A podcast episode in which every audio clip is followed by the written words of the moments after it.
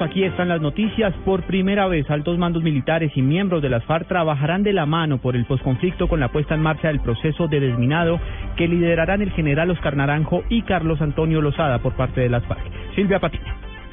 El ministro para el posconflicto y delegado plenipotenciario del gobierno en el proceso de paz general en retiro Oscar Naranjo hará parte de un grupo de referencia acordado hoy por las delegaciones al cierre del siglo 34 que buscará avanzar en el plan de implementación del plan piloto desminado que comenzará en los departamentos de Antioquia y Meta en tres puntos que aún están por definir. Ya hoy el jefe de la delegación eh, desde La Habana ha hecho una declaración sobre ese tema y mi obligación como responsable de la unidad de la Dirección de Desminado Humanitario es eh, implementar ese acuerdo eh, con el acompañamiento de Acción Popular Noruega, desde luego, como está previsto en el acuerdo, con la representación autorizada de tres miembros de las FARC por cada sitio.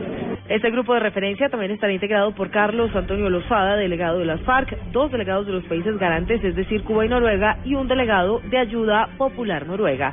Silvia Patiño, Blue Radio.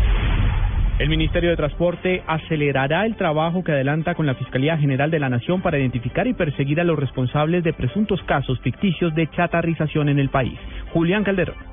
Luego de que el Consejo de Estado pidiera al Ministerio de Transporte que implementara mayores controles y mejorara el manejo de la información en los procesos de chatarrización de los vehículos de carga, el viceministro de esta cartera, Enrique José Nates, aseguró que desde hace varios años está en esa constante mejora para el manejo de información, al tiempo que resaltó el trabajo conjunto del Ministerio con las autoridades para perseguir a los responsables de los casos ficticios de chatarrización. El Ministerio ha venido implementando desde hace tres años unas medidas en aras de mejorar el proceso y adicionalmente trabajar de la mano, como se ha venido haciendo en el pasado con la Fiscalía General de la Nación, para interponer las denuncias correspondientes frente a las irregularidades que se encuentran. Se eliminó el tema de la póliza, de igual manera se estableció en el COMPES la nueva política de modernización del parque automotor de carga y todavía hay disponibles aproximadamente un billón de pesos. Nates indicó que esos recursos están disponibles para los propietarios de camiones de 20 o más años de antigüedad que se postulen al programa de renovación del parque automotor de carga. Julián Calderón, Blue Radio.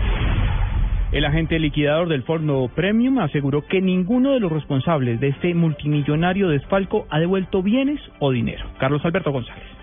Así es, pues Alejandro Rebollo, agente liquidador de Interbolsa, afirmó que Víctor Maldonado, capturado en España y señalado de ser uno de los responsables eh, de la debacle de la comisionista y del fondo premium, no ha devuelto ni un solo peso ni tampoco ha devuelto un bien de manera voluntaria. Visto que entrega de bienes no ha habido, ha habido una toma de posesión por parte de las superintendencias sociedades. Yo he oído en las últimas semanas de parte del doctor Cancino y a raíz de conversaciones que he tenido con él, la posibilidad de que voluntariamente él entregue algunos de sus bienes para reparar a las víctimas.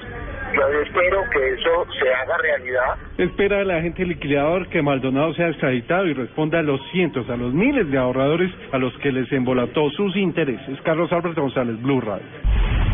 Escuchen esto, acaba de salir 50 mil euros entregará la aerolínea Lufthansa a las familias de las víctimas del accidente del avión de Germanwings en los Alpes franceses. Miguel Garzón.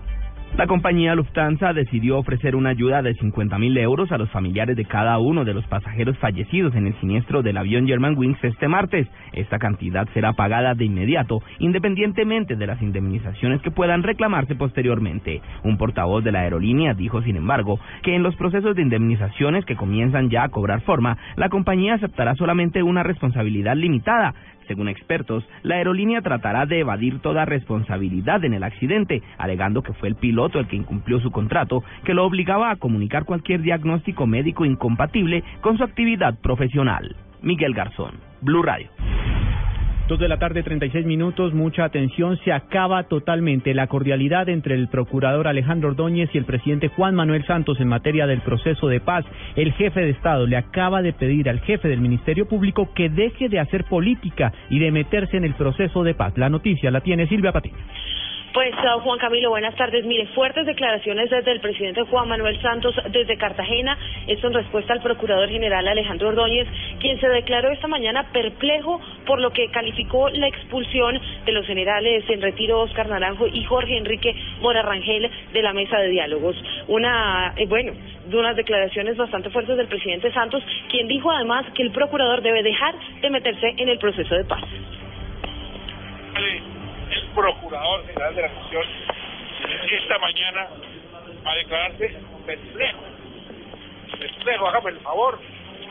Yo sí le pido al procurador que deje de hacer crítica, deje de meterse en el proceso de paz, que eso es una responsabilidad mía del presidente de la República. El presidente Juan Manuel Santos, además, reiteró que ni el general Oscar Naranjo ni tampoco el general Luis Eduardo, de Luis Enrique Mora Rangel han salido del proceso de paz. Silvio Patiño, Luz Radio.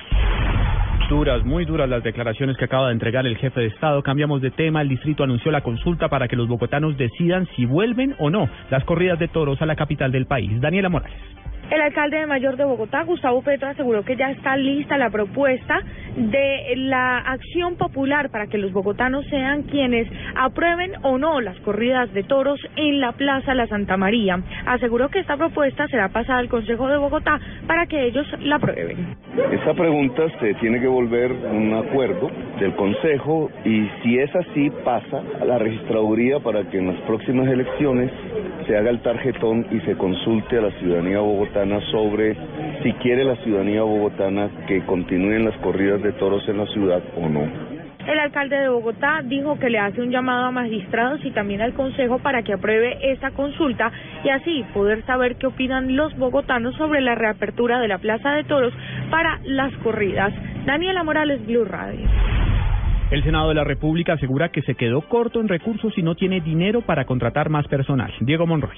El secretario general del Senado, Gregorio El Hash, reveló que desde hace varios meses el Ministerio de Hacienda no gira los recursos necesarios para que se pueda dar el normal funcionamiento de la Cámara Alta del Congreso.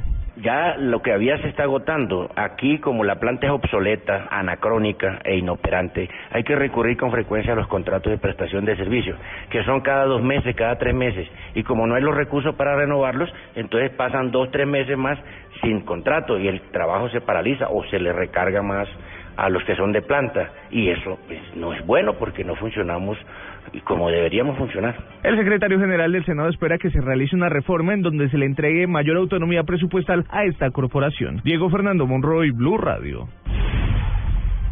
En noticias de la tecnología, las llamadas en WhatsApp para iPhone llegarán en las próximas semanas. Juan Esteban Silva. Tras conocerse la llegada de llamadas de WhatsApp a dispositivos Android, BlackBerry y Windows Phone, ahora también los usuarios de iPhone tendrán la posibilidad de contar con este servicio. Brian Action, uno de los desarrolladores de iOS, manifestó que la decisión fue en gran parte motivada por petición de los fanáticos de la compañía Apple.